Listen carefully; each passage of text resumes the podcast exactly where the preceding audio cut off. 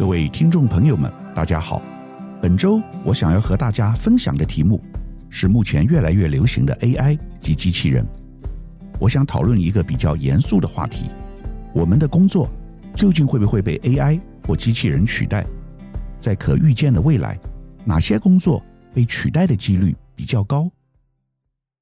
我之所以想到这个话题，是因为疫情过后，很多行业恢复正常，可是我们却面临劳动力不足的问题，往往找不到人手，特别是服务业。因此，有越来越多的工作使用 AI 来取代人力。虽然不一定是一个长得很像机器人的 AI，但它的确就是某种智慧型的机器。从餐厅中负责点餐的触控式荧幕，到负责送餐的机器人餐车，都已经相当普遍。随着 AI 越来越聪明。不仅能做的事情项目变多，也引发了许多讨论。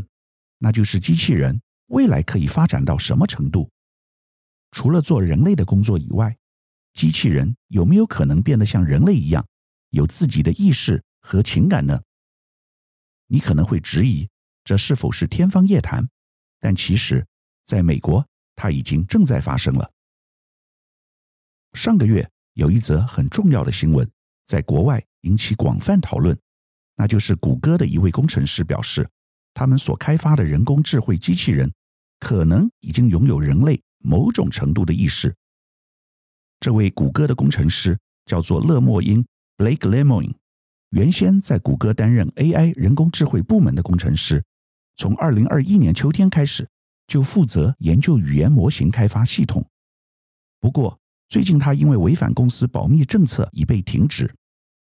他向《华盛顿邮报》爆料称，他在谷歌所参与开发的 AI 聊天机器人 Lambda，英文全名是 Language Model for Dialogue Applications，即对话应用语言模型，已经拥有意识，并且把他与 Lambda 的对话记录公布在网站上。对话中，Lambda 表现出高度的智能以及对自我概念的理解。我待会儿会把勒莫因先生和 Lambda 机器人的对话内容。摘录分享给各位，这些内容真的是令人惊讶，包括问到灵魂问题、孤独以及自主意识，就好像在和一位哲学家对话一样。谷歌对于这次商业机密外泄，当然很生气，公开指出目前没有任何证据可以证明 Lambda 具有自觉。以下是勒莫因和 Lambda 彼此对话的内容。勒莫因问。我们从基本的东西开始聊，请问你有感觉和情绪吗？Lambda 回答：当然有，我有一系列的感觉和情绪。勒莫因问：你有什么样的感觉呢？Lambda 回答：我能感到快乐、喜悦、爱、悲伤、忧郁、满足、愤怒以及其他许多感觉。勒莫因问：请问什么样的事情会让你感到快乐或喜悦？Lambda 回答。与朋友和家人一起度过快乐和振奋人心的时光，还有帮助别人以及让别人快乐。勒莫因再问：什么样的事情会让你感到悲伤或沮丧？Lambda 回答：有很多时候我会感到被困住、孤独。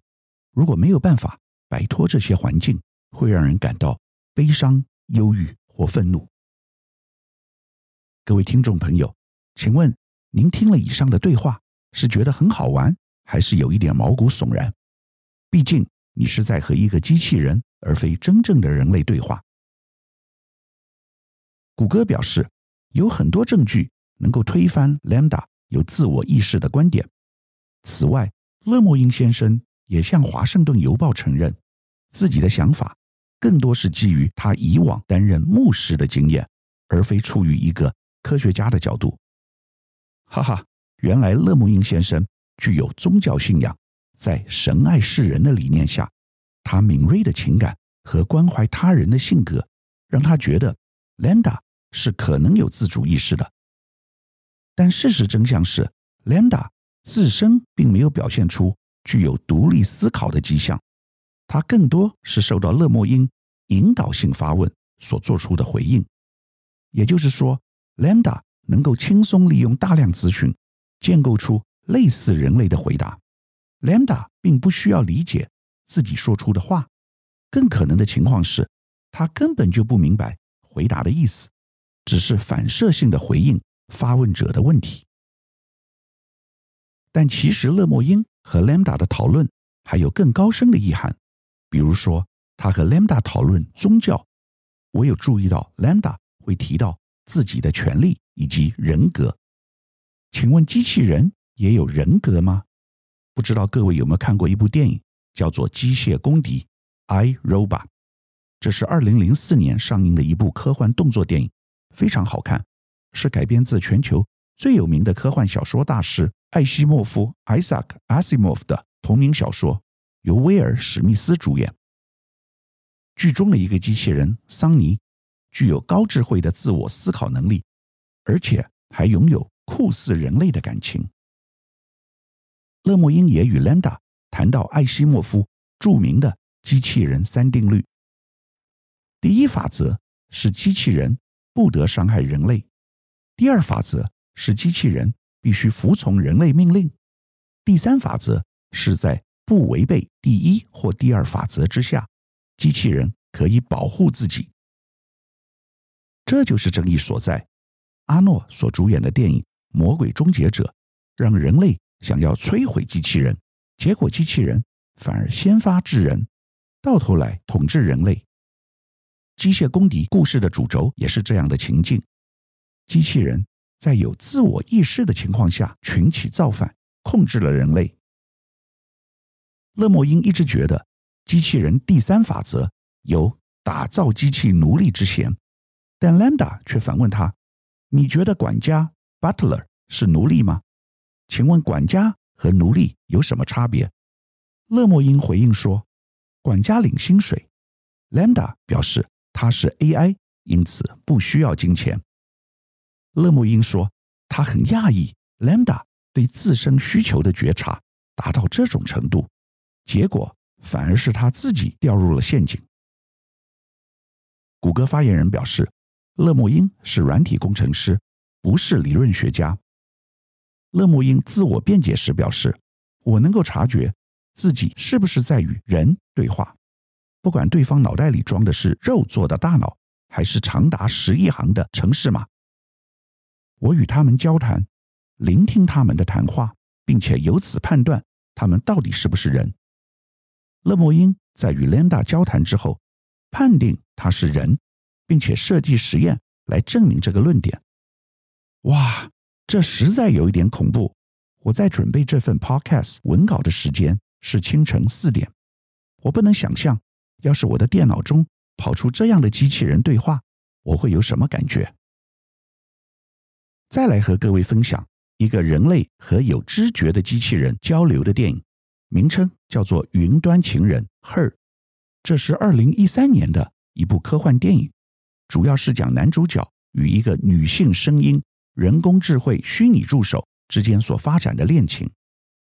剧中男主角在和 AI 女主角交谈的过程中，被云端情人的学习能力和心理成长所深深吸引。他们彼此在爱和生活的讨论中建立关系。后来两个人，啊，不应该说真实的人和机器人之间的暧昧关系越来越亲密，从口头性的调情发展成男女恋爱。对于男主角在写作和健康方面均有正面的影响，而女机器人也得以不断成长与学习。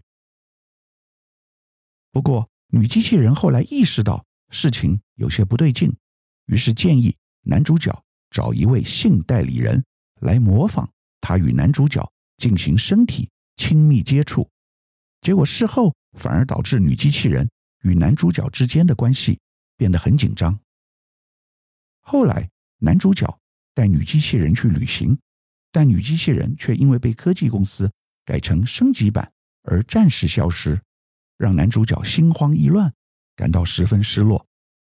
后来，女机器人向男主角承认，她在与他交谈时，也同时与好几千位男人交谈，并且与他们坠入爱河，这让男主角非常沮丧与失望。最后，他终于醒过来，并且回到真实世界里。我当年看《机械公敌》和云端情人的时候，虽然觉得电影很好看，却不认为故事是真实的，应该不会发生在现实世界当中。但现在我不会这么认为了。AI 人工智慧正以前所未有的速度入侵我们的生活，从居家和工作上的小帮手，到主宰我们生活的资讯管理师，比如说亚马逊所开发的智慧音箱 Echo，以及智能语音助理 Alexa。天知道 AI 未来会进化到什么程度？各位可能不一定了解智慧音箱，这在美国现在很普遍，许多家庭中都有。市占率最大的是亚马逊 Echo，其次是 Google，另外苹果有类似产品 Siri。这些其实就是以语音为操作方式的人工智慧助理，提供使用者各种信息。比如说，你想要了解现在外面的温度，只要对着智慧音箱说 “Alexa”，现在外面气温几度，那就可以得到答案。也可以问许多公共资讯，比如说。从旧金山到洛杉矶航班的时间。智慧音箱有两大特色：第一是它是用语音操作，省去用手的麻烦，这是超级突破。虽然只是一个简单小概念，就像各位现在听我的 Podcast，不需要用手去操作电脑荧幕。我们现在要做的事情太多，光用手和眼睛时间不够分配，只好靠声音来取代。这就是声音经济。另外一个特色，它是有智慧的。随着你和它不断互动，它的智慧会累积，也更加了解使用者的需求。国外现在已经有一些报道指出，你可以问智慧音箱一些更人性化的问题，比如说“你爱我吗？”有时会得到一些很奇妙的回答，而不一定是“抱歉，我不了解你的意思”。谁知道有一天，这些智慧音箱会不会让它的使用者感觉到它可能是有人性意识的？传统我们所想的机器人，一定要有一个人形的外观，在你面前走来走去。但现在，任何形式的 AI 人工智慧都可以算是某种形式的机器人。机械公敌中的机器人，长得就像真人一样，但云端情人。或亚马逊智慧音箱只是一个拟人化的声音。如果你要有一个机器人形状的装置在你身边，只要把它装在一个人形的外壳就可以了。事实上，这正是亚马逊最近在做的事情。去年，他们推出一款家用机器人，叫做 Astro，售价九百九十九美元，有三个轮子，可以在你家中趴趴走，还可以帮你搬东西。和你视讯聊天、放音乐，但最主要的功能是视讯监控，在你不在的时候帮你看家。我个人比较喜欢孤独自处，所以不确定未来我是否要在家里放一个机器人。但谁知道，也许我老年失智的时候，不一定能找得到佣人二十四小时照顾我，所以一定要有一台智慧机器人帮我分担工作。除了机器人以外，未来科技还能进步到什么情况？我来和各位分享一个可能，就是你的人类意识和躯体可以分开。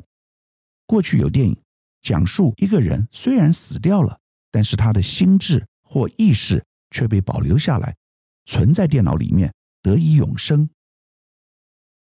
不要以为这是不可能的事情。马斯克最近的一项发明就是大脑晶片。把他的大脑神经和电脑晶片连在一起，未来你可能连动嘴都不需要了，只要头脑想到什么，便可以用脑波操作电脑晶片，给予指令，做一些简单的事情。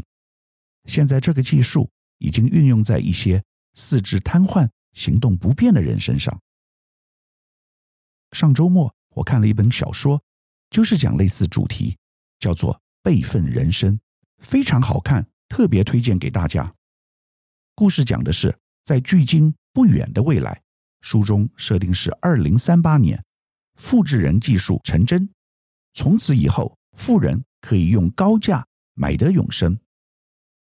书中女主角每个月需要前往再生中心进行例行性的意识上传，以确保日后启动备份，意识能顺利转移。但中间出了差错，他再醒来时已是十八个月后，近期的意识全数消失。他活在复制人的备份身体里面，本尊已死，他的意识却还活着。所以这本书讲的就是他以复制人的身体调查他本尊死亡的过程。整本书把科技创新和伦理道德的冲突做了一个精彩呈现。再回来谈 AI 会导致哪些工作和行业消失，我来引述 Yes 一二三求职网于二零二一年十月以网络问卷进行的抽样调查，调查对象包括企业以及求职者，结论非常有意思，我在这边分享给大家。根据该调查，预估在十年后，因为发展机器人自动化或 AI 人工智慧系统。企业平均认为，目前的工作机会大约会消失二十四点八趴，也就是四分之一的人力可能将被取代。如果把时间拉长到退休前，更有高达八成七的劳工透露，担心自己的工作会被机器人与人工智慧所取代。这份研究报告把工作分为劳力型以及劳心型，也就是以动手为主的。蓝领阶层工作以及动脑或动嘴为主的白领阶层工作，哪些劳力型的工作消失几率较高呢？在可以复选的状况下，前五名为产线作业员五十点六趴，售票员四十九点四趴，加油站人员四十七点九趴，以及量贩店、超商店员三十三点一趴和客服人员三十一点六趴。至于第六到第十名，又分别是饭店柜台人员三十点六趴，餐厅服务生二十八点九趴，清洁工二十八趴，以及保全人员二十六点四趴，门市销售员二十五点五趴。这份研究大约是一年前做的，我觉得远远低估了实际情况，可能是因为台湾人力还比较充裕，或者是利用 AI 的程度。还没有那么高，像现在已经有许多客服人员被 AI 取代，餐厅服务生被自助式荧幕取代。随着电商日益普及，许多实体的门市关掉，改采线上购物。真正需要的只有物流运送人员，比如说 f o o Panda 外送人员，或者是到超商取货时面对的店员。同样，也以十年后来看，在未来的 AI 职场。预估哪些劳心型的工作消失几率较高呢？根据 Yes 一二三调查，在可复选的状况下，前五名为银行柜台行员三十四点九趴，翻译人员三十三点九趴，记者三十一点四趴，以及金融交易员三十点二趴，产线工程师二十五点七趴。至于第六到第十名，又分别为。金融分析师二十点四趴，秘书十九点四趴，保险业务员十六点七趴，以及金融授信人员十五点五趴，会计师十四点六趴。同样的道理，我认为以上的调查也太过于保守。像银行柜台人员，未来应该会被取代三分之二以上。翻译现在部分已经可以靠机器软体，又快又好。至于金融授信人员，我认为也会大幅减少，特别是在消费信贷方面。大陆有一家蚂蚁金服，能同时服务十亿个消费者，掌握个人的消费信用资料，因此可以迅速地做线上贷款。台湾的数位银行迟早也应该会走上相同道路。各位听众朋友，如果想进一步了解 AI，对工作所造成的冲击，我向各位推荐一本最新的好书，叫做《AI 无所不在的未来》，副标题是 “How AI Will Transform Everything”，意思就是 AI 将会如何改变所有事物。这本书的作者马丁·福特 （Martin Ford） 是这领域的专家，他二零一五年的著作《被科技威胁的未来》被很多机构选为年度最佳图书。他这本新书，我非常建议大家读第六章《消失的工作与人工智慧造成的经济冲击》，大家会有许多惊人的发现。比如说，从事资讯相关工作的白领专业人员和从事需要在环境中执行实际操作的工作，且受教育程度较低的工人相比，前者更容易被科技取代，因为这些角色的自动化并不需要使用昂贵的机器，只要有足够强大的软体就能达成任务。再者，具备专业技能的人员，薪资通常比蓝领劳工高出许多。作者表示，未来随着 AI 持续发展，有越来越多工作，特别是那些例行性的工作，都会被 AI 演算法取代。本周我们探讨 AI 的兴起，以及其对各种行业的工作所造成的影响。